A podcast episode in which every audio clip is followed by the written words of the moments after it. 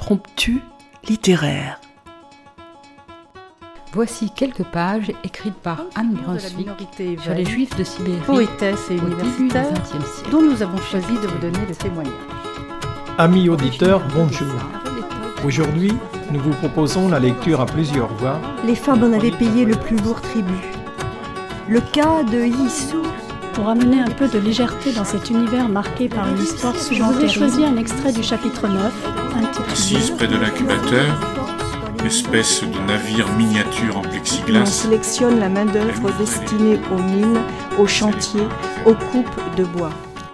Des textes d'auteurs du XXe et du XXIe siècle viennent jusqu'à votre oreille. Écoutez.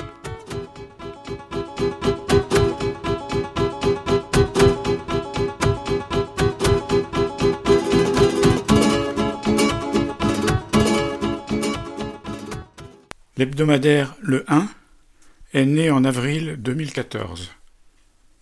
Éric Fotorino, ex-directeur du Monde et talentueux écrivain, en est le directeur de publication. Pour contrer le zapping permanent dans lequel vivent un grand nombre de nos concitoyens, ce journal papier atypique se focalise chaque mercredi sur un seul sujet d'actualité en faisant appel à des philosophes, des économistes, mais aussi des écrivains, des poètes, des scientifiques, des chercheurs ou des artistes, qui proposent au lecteur leur regard croisé. Au fil des ans, le 1 diversifie ses publications, proposant des hors-séries, des livres, des nouvelles.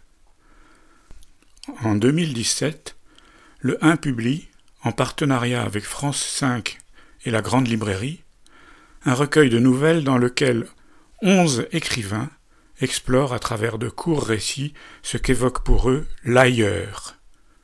En voici la présentation qu'en fait Éric Fotorino dans sa préface. Pour la deuxième année consécutive, nous vous proposons pour l'été un recueil de nouvelles, courts récits et textes très personnels d'écrivains que nous aimons. La contrainte qui leur a été donnée en guise de programme tient en un mot, mais très vaste.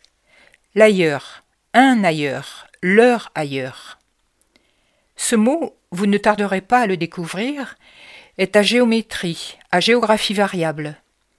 Il peut entraîner Jean-Marie Leclésio très loin, à la frontière mexicaine, où Donald Trump tient dur comme fer barbelé à ériger un mur.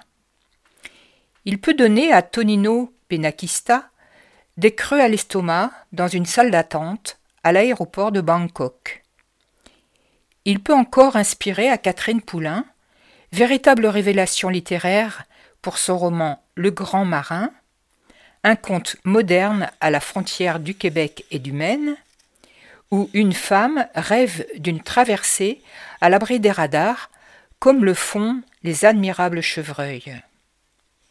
Quant à Éric Orsena, qui fait profession et provision d'ailleurs, c'est le Saint-Laurent qu'il voit couler de sa plume. Un Saint-Laurent neigeux et fier de sa tradition, assurer toutes sortes de transports, y compris celui des mots. On apprend ainsi au détour d'une visite à Kingston, pas en Jamaïque, mais au Canada, en Ontario exactement, qu'un ferry se dit un traversier. Et si demain vous arpentez la salle des pas perdus de la gare Saint-Lazare, vous reconnaîtrez peut-être un homme en caban, coiffé d'une casquette de marin, bien que ni matelot, ni pêcheur, ni armateur, précise Kenneth White. Ce drôle de bonhomme vous emmènera loin.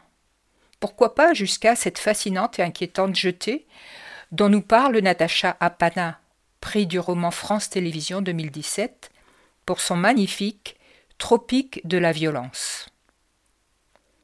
En demandant au romancier d'avoir la tête et le cœur ailleurs, on pouvait s'attendre à quelques résonances, à ces mystérieuses correspondances qui se nouent parfois entre les fuseaux horaires de l'imagination. On ne pensait pas recevoir à ce point des ailleurs aussi proches. C'est pourtant la découverte troublante que nous offrent les échappées de Lydie Salver et de Dominique Ovaldé. Au moment de ramasser les copies, impression de voir double, jugez plutôt. Ne me parlez pas de l'ailleurs, Je déteste l'ailleurs. Lydie Salver. Je déteste être ailleurs, et pourtant, depuis toujours, je ne veux qu'une chose, ne pas être ici. Véronique Ovaldé. Quand la première avoue J'ai la religion de l'immobilité, la seconde répond comme en écho Je sais qu'il y a en moi une tentation minérale, celle de l'immobilité, celle du rocher sur le flanc d'une colline. Ajoutons qu'avec délicatesse, Valentine Gobi nous dit comme en secret que le mot ailleurs glace sa grand-mère de 91 ans. Ailleurs, c'est nulle part. Pour d'autres encore, ailleurs n'est pas un sentiment géographique, mais plutôt historique. On veut parler d'histoire intime, où ce qu'on met de soi, faute d'explorer un bout d'univers, touche à l'universel, touche au lien du sang, qui donne parfois un sens aigu à la vie. Lisez les nouvelles de Arditi et de Karine Tuile, et vous toucherez le continent des pères. Par la fiction avec l'auteur de L'enfant qui mesurait le monde, ou par la confession avec l'auteur de L'insouciance.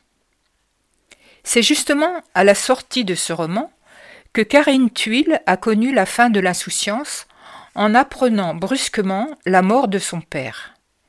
Le texte qu'elle nous offre, pudique et intense, nous confronte à ce questionnement éternel comment vivre quand celui qu'on aimait est ailleurs? Son corps était allongé, inerte. Son esprit, son humour, où était-il?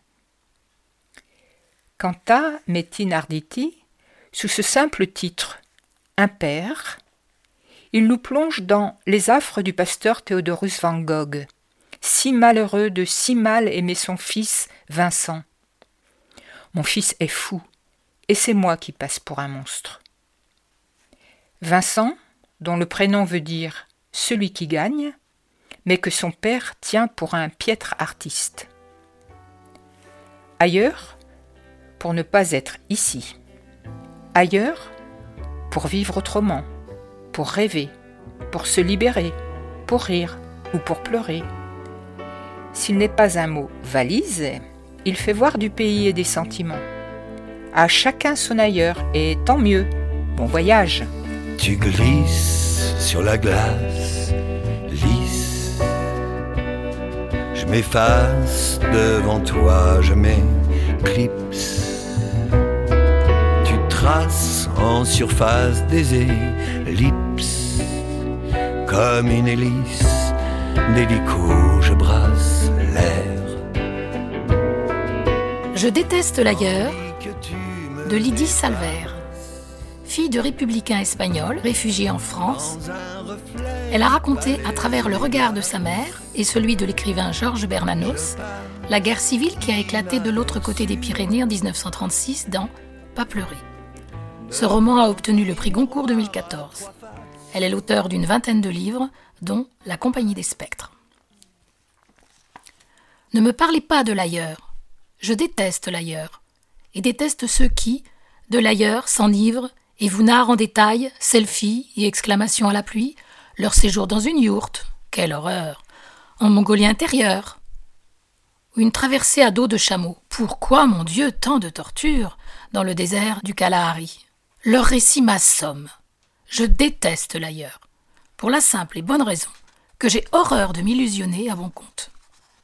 Et cette illusion, que l'ailleurs nous aère l'esprit, qu'il nous change les idées comme on dit, et qu'il nous fait plus intelligents et plus ouverts et plus indulgents et plus magnanimes, cette illusion-là, si confortable, m'est extrêmement odieuse. Sérieusement, avez-vous vu quelqu'un revenir d'un voyage autre qu'il n'était à son départ? J'ai pour ma part la religion de l'immobilité. Voici comment je la pratique. C'est simple, je me fixe quelque part, un lit peut faire l'affaire, ou un fauteuil douillet. Je baisse mes paupières, et voici que les océans s'ouvrent, que se dressent les monts, que se creusent les veaux.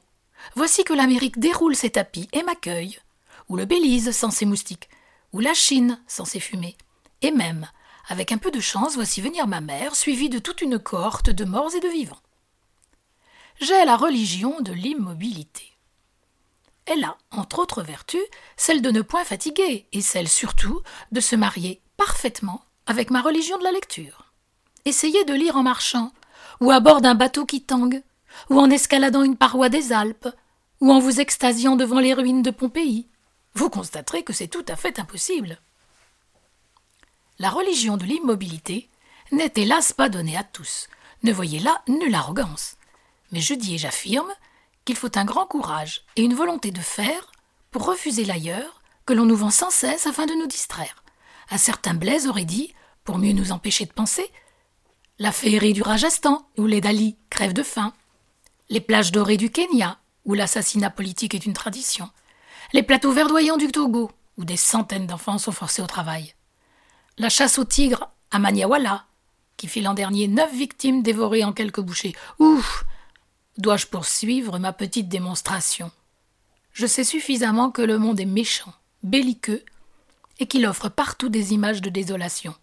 Je sais suffisamment que ces pauvres sont innombrables, que ces fleuves et ces mers sont pollués, ces villes irrespirables, et ces religions fanatiques, pour m'affliger de l'aller vérifier. Du reste, je me flatte de m'adonner à la pensée.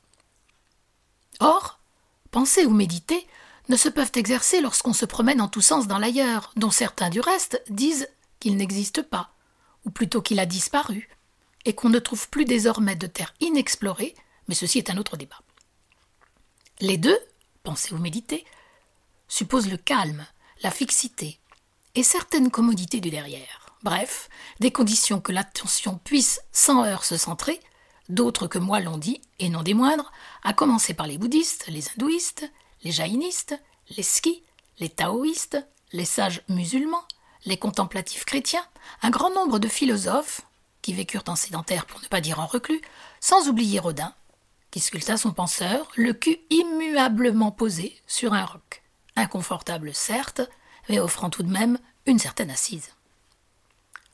Pour en finir, que l'on cesse de dire que haïssent l'ailleurs ceux-là qui haïssent les autres. Rien n'est plus faux qu'un tel préjugé. Les autres n'en déplaisent aux gérants du tourisme, les autres, je les rencontre ici, messieurs, au coin de ma rue, chez mon épicière Janine, chez Alanor mon boulanger. Et j'allais dire dans ma chambre. Je les rencontre en moi, qui en contient quelques-uns de ces autres, dont certains inquiétants qu'il me faut amadouer et circonvenir avec le plus grand tact. Nul besoin pour cela de m'embarquer dans un Airbus. À ce propos, j'ai un aveu à faire, par lequel j'aurais peut-être dû commencer. J'ai peur de prendre l'avion et de mourir dans un crash sur la cordillère des Andes. Pour les mauvais esprits, ceci expliquerait cela. Ne les écoutez pas.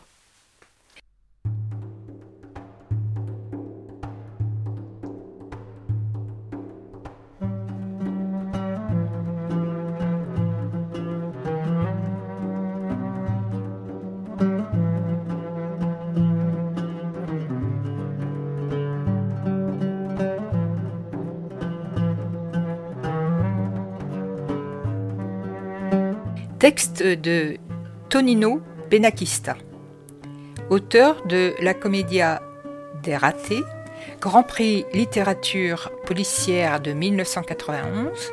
Il a publié en 1997 sous le titre Saga, une satire remarquée du monde de la télévision. Scénariste de bande dessinée, il écrit aussi pour le petit et le grand écran.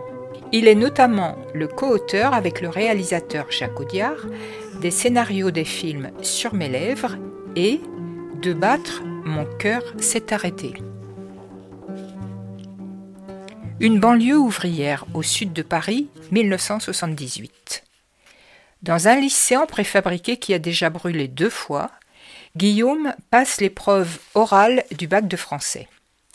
Quand on lui donne à choisir entre un extrait de La peste de Camus et Brise marine, un poème de Mallarmé, il n'hésite pas. La chair est triste, hélas, et j'ai lu tous les livres. Fuir, là-bas, fuir. Le poète est prêt à tout quitter pour obéir à son impérieux besoin d'ailleurs. Quelques vers plus tard, il lève l'ancre pour une exotique nature.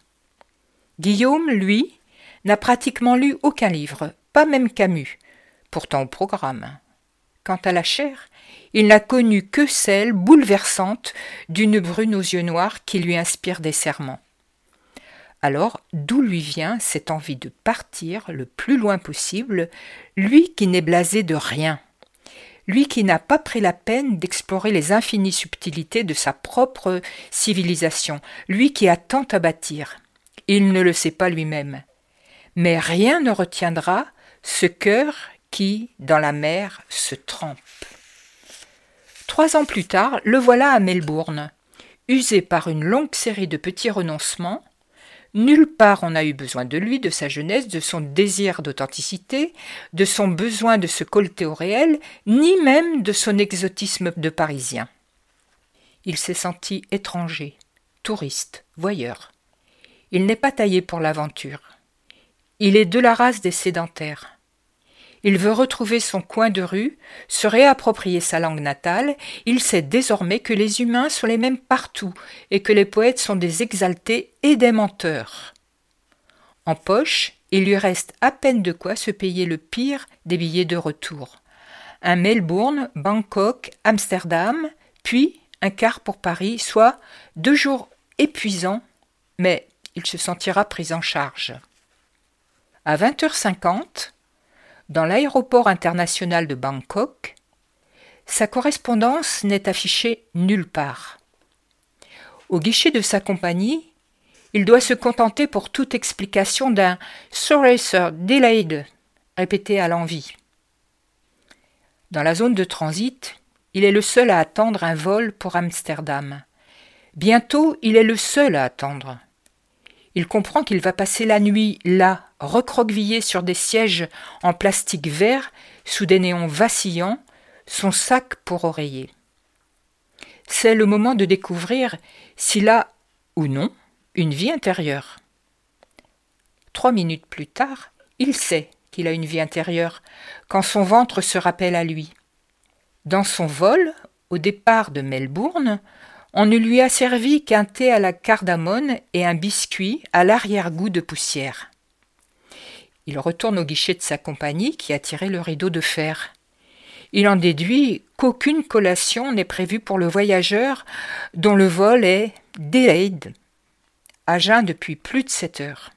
Un distributeur de chips et de barres chocolatées n'accepte pas ces derniers cents australiens. La nuit sera longue. À 0h17, sa sourde inquiétude a viré à l'obsession. Son estomac demande des comptes à un mental incapable de fournir une explication à ce terrible manquement. Il connaît la faim pour la première fois de sa vie, la vraie, pas le gargouillis de onze heures qui annonce la cantine, mais celle qui habite un être entier et le transforme en béance. Guillaume relativise. Son corps d'adulte peut tout à fait endurer vingt-quatre heures de jeûne, lequel a des vertus. Il est même honteux, dans son cas, de s'en préoccuper quand des peuples entiers sont meurtris par la famine, ou quand, en ce moment même, dans une geôle anglaise, un certain Bobby Sands, nationaliste irlandais, a entamé une grève de la faim depuis plus de cinquante jours.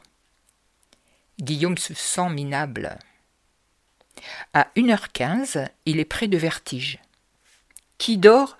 Dîne, dit cette connerie de sagesse populaire. Qui peut prétendre avoir trouvé le sommeil quand un chacal le ronge de l'intérieur? Des vigiles qui déambulent dans le hall quasi vide ne comprennent que le mot hit à son baratin de miséreux. Puis ils ricanent devant ces piécettes d'une monnaie inconnue. Après avoir hésité dix fois, il plonge la main dans une poubelle, l'œil aux aguets, de peur d'être surpris. La pêche n'est pas miraculeuse, pas même un bout de sandwich entamé. Il a perdu son reste de dignité pour rien. Où sont les croûtes de pizza qu'il laisse habituellement sur le rebord de son assiette? Les garnitures vertes, le pain rassis, les pommes abîmées. À qui faut-il demander pardon pour ça? Contre toute attente, il en est le premier surpris, le voilà traversé par des pensées humanistes, avec une bonne gestion des terres, une réduction de la production de la viande bovine et une lutte efficace contre les lobbies, plus personne n'aura faim dans le monde. poussé par un vain espoir, il quitte le terminal pour s'aventurer au dehors. En a-t-il seulement le droit? Sans doute y a-t-il quelque part une ville, des gens, des commerces, de bonnes âmes. Pour l'instant, il erre comme un fantôme dans un terrain vague. Le grand nulle part existe bel et bien, c'est ici. Il regrette déjà sa divagation. Il ne discerne plus les lumières de l'aéroport, mais bientôt un chaud parfum chargé d'épices vient ouvrir en crevasse les tréfonds de son ventre. Au bord d'un canal boueux, une femme accroupie fait sauter dans un wok un mélange de riz et d'herbe. Face à elle, un bonze en tunique crée une tache orange dans la nuit bleutée. Il se délecte du plat que la dame vient de lui servir, par tradition et devoir envers un homme de foi. À dix pas, un enfant joue. Tous ignorent la présence incongrue de ce touriste, ici, et si tard. Guillaume n'ose pas approcher, persuadé qu'on voit en lui un occidental arrogant, nanti, et non le mendiant qu'il est bel et bien à cet instant-là. Il en éprouve presque de la détestation pour ce bonze, censé représenter la spiritualité, pratiquer la cèse, et qui, pour l'heure, se goberge sous les yeux d'un affamé. Son Dieu est bien peu clairvoyant face à la détresse.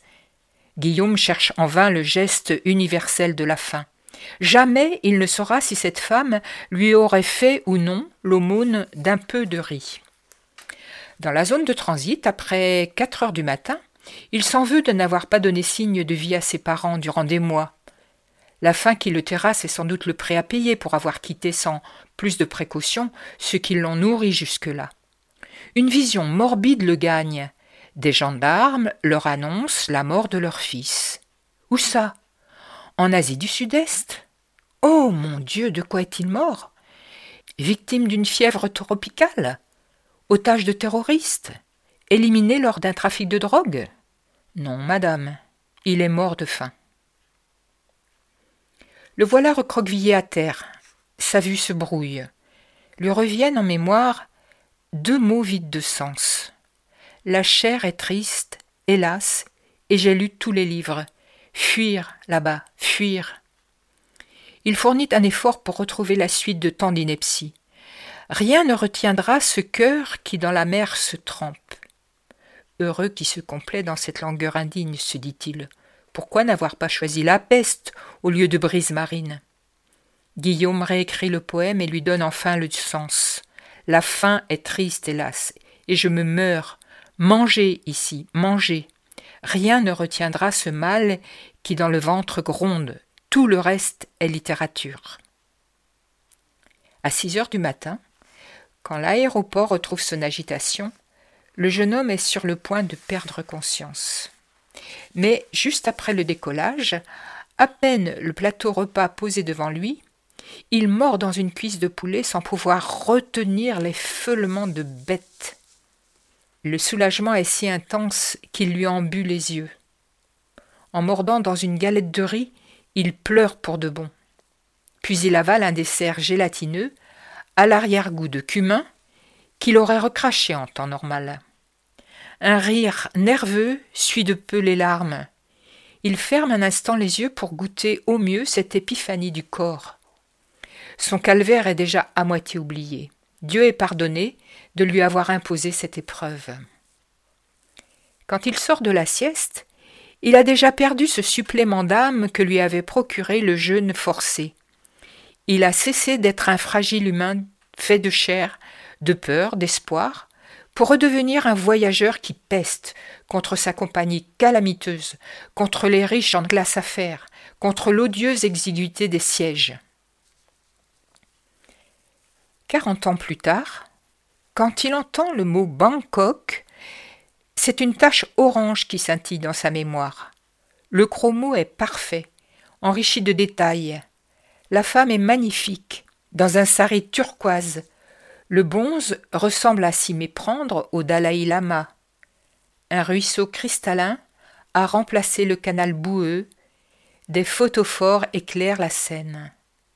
Parfois, Guillaume raconte à ses enfants son incursion nocturne au royaume de Siam. Une anecdote de baroudeur. Il l'a pimenté d'une pointe de transgression.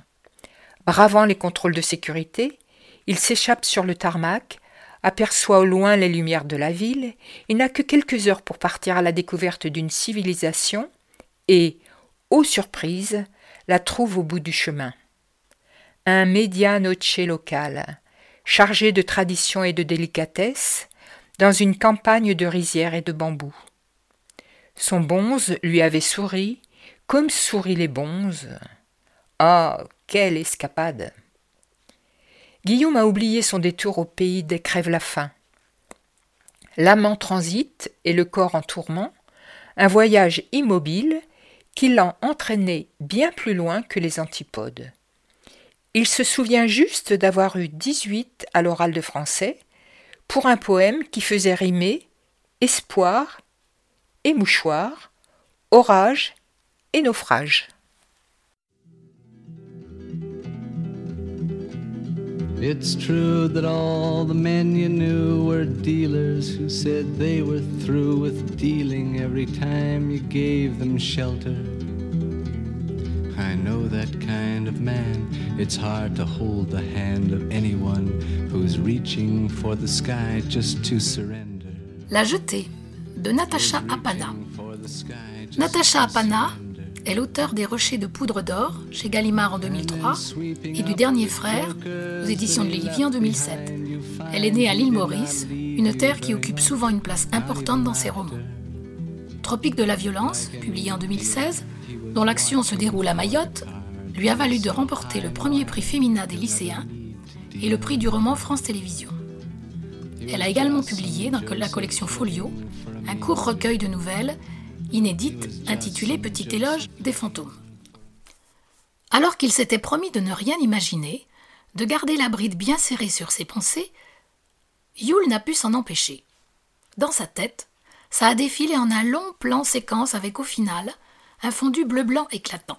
Il s'est vu se lever, il a entendu la grille s'ouvrir, les cris des autres dont il ne savait s'ils étaient gonflés de joie ou d'insulte, le gardien impassible qui l'attendait, les mains sur les hanches. Il s'est imaginé porter son sac sans effort, traverser la cour. Il sentait même tous les regards sur lui. Petit homme gris, aussi gris que les murs, l'asphalte, son pantalon de survêtement. Enfin, la dernière porte passée, en baissant un peu la tête, et le bleu du dehors qui l'étourdit un peu. D'où a-t-il sorti tout ça? D'un film? D'un rêve? D'un mauvais clip?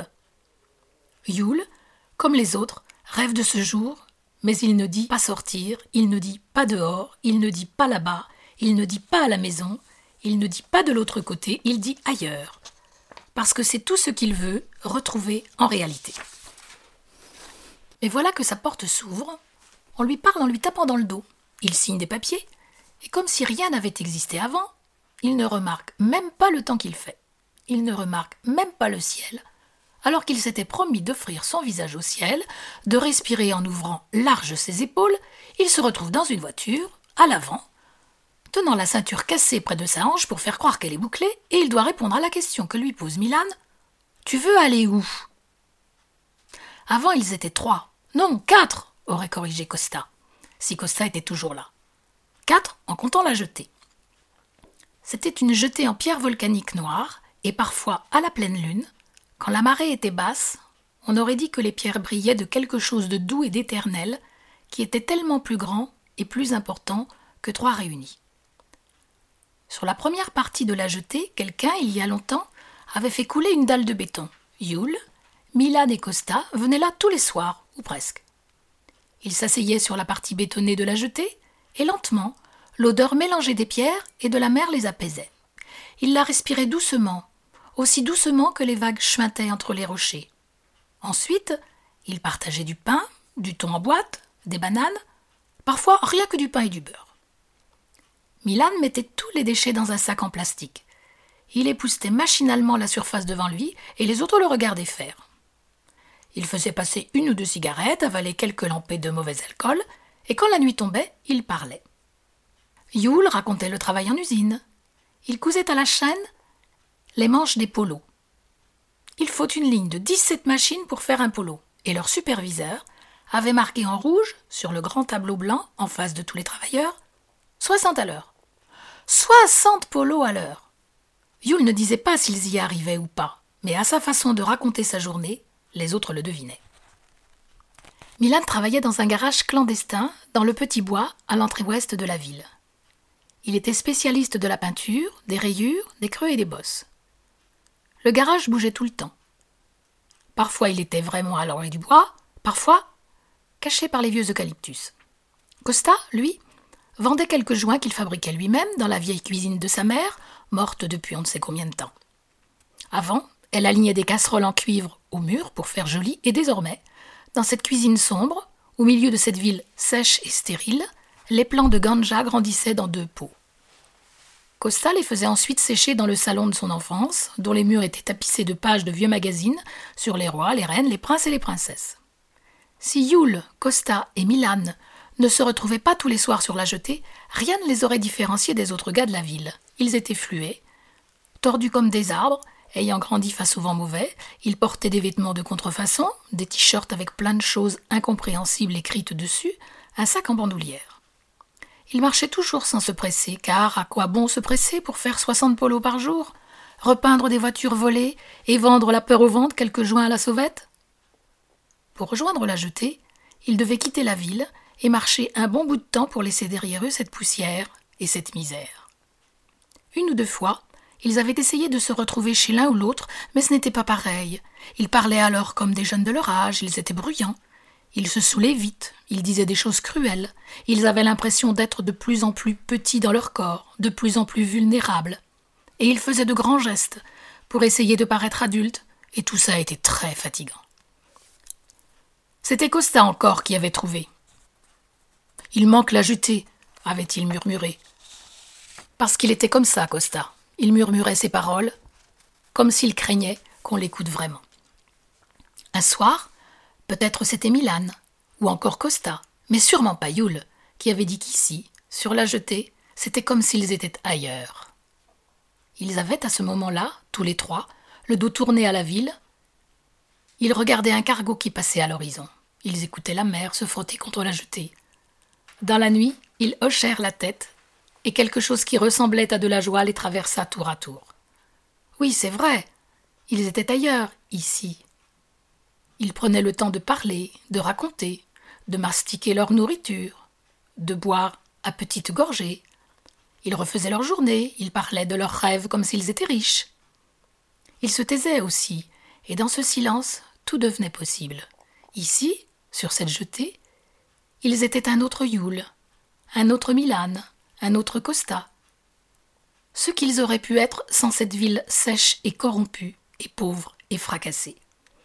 Ils aimaient cette version d'eux-mêmes, comme parfois on s'aime en rêve quand on se retrouve habillé de beau, de scintillant et de doux.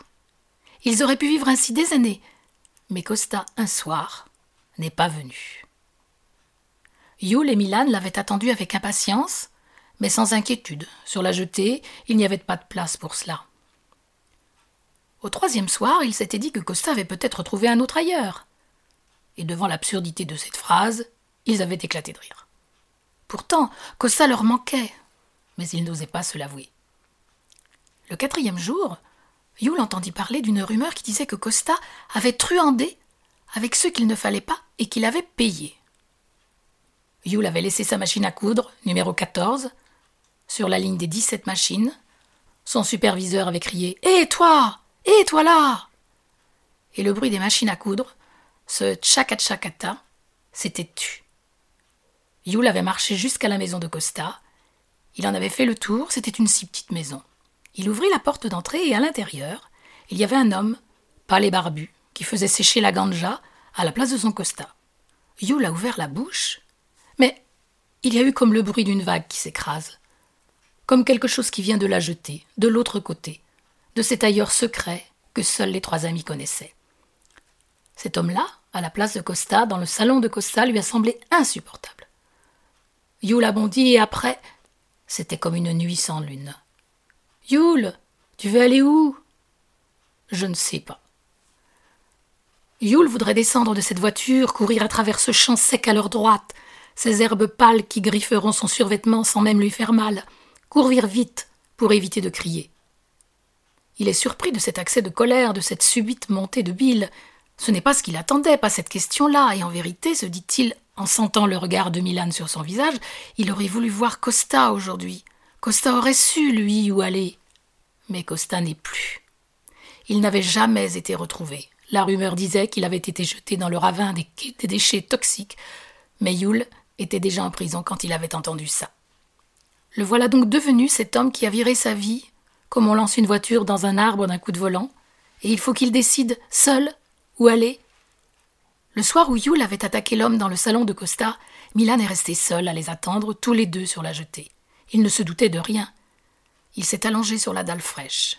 Puis il a mangé un morceau, et rêvé de tout, de rien, et soudain, il a vu quelque chose de phosphorescent passer entre deux rochers.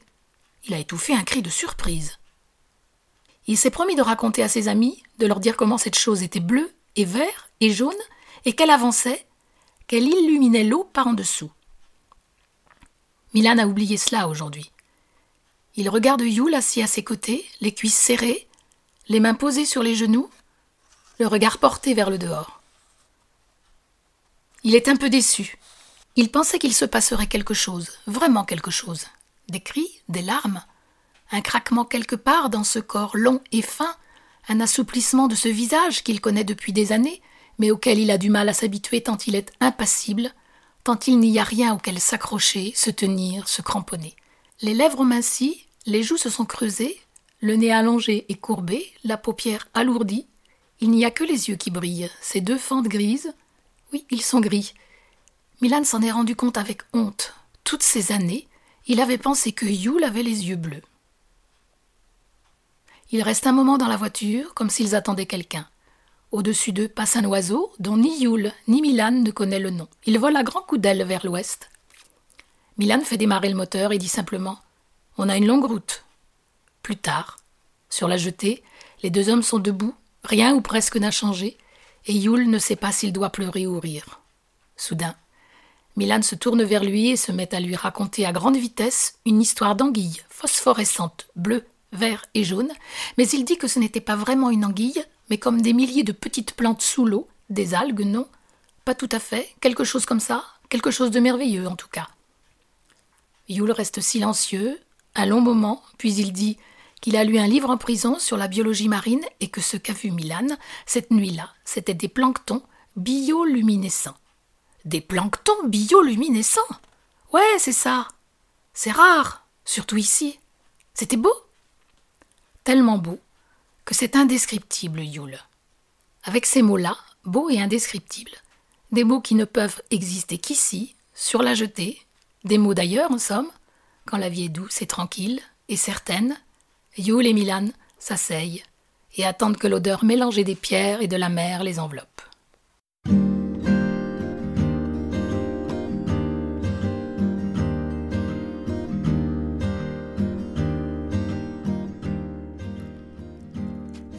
À chacun son ailleurs, donc Si ces textes vous ont séduit, il vous reste à découvrir les récits des huit autres écrivains qui ont contribué à cet ouvrage. Et si l'aventure vous tente, pourquoi ne pas écrire, à votre tour, ce que l'ailleurs fait surgir en vous? Vous serez peut-être étonné par ce que vous y découvrirez.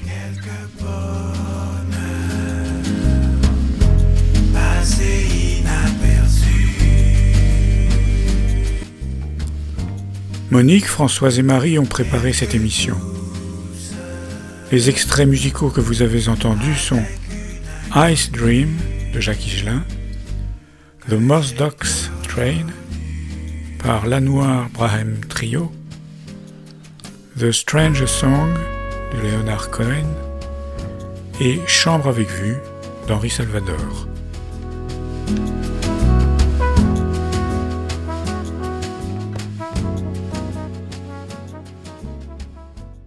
Chers auditeurs, si vous souhaitez réagir à cette émission, en connaître les horaires, la télécharger, nous rejoindre, rendez-vous sur le site de Radio G 101.5 ou sur le site de l'émission www.impromptu.fr. Vous nous y retrouverez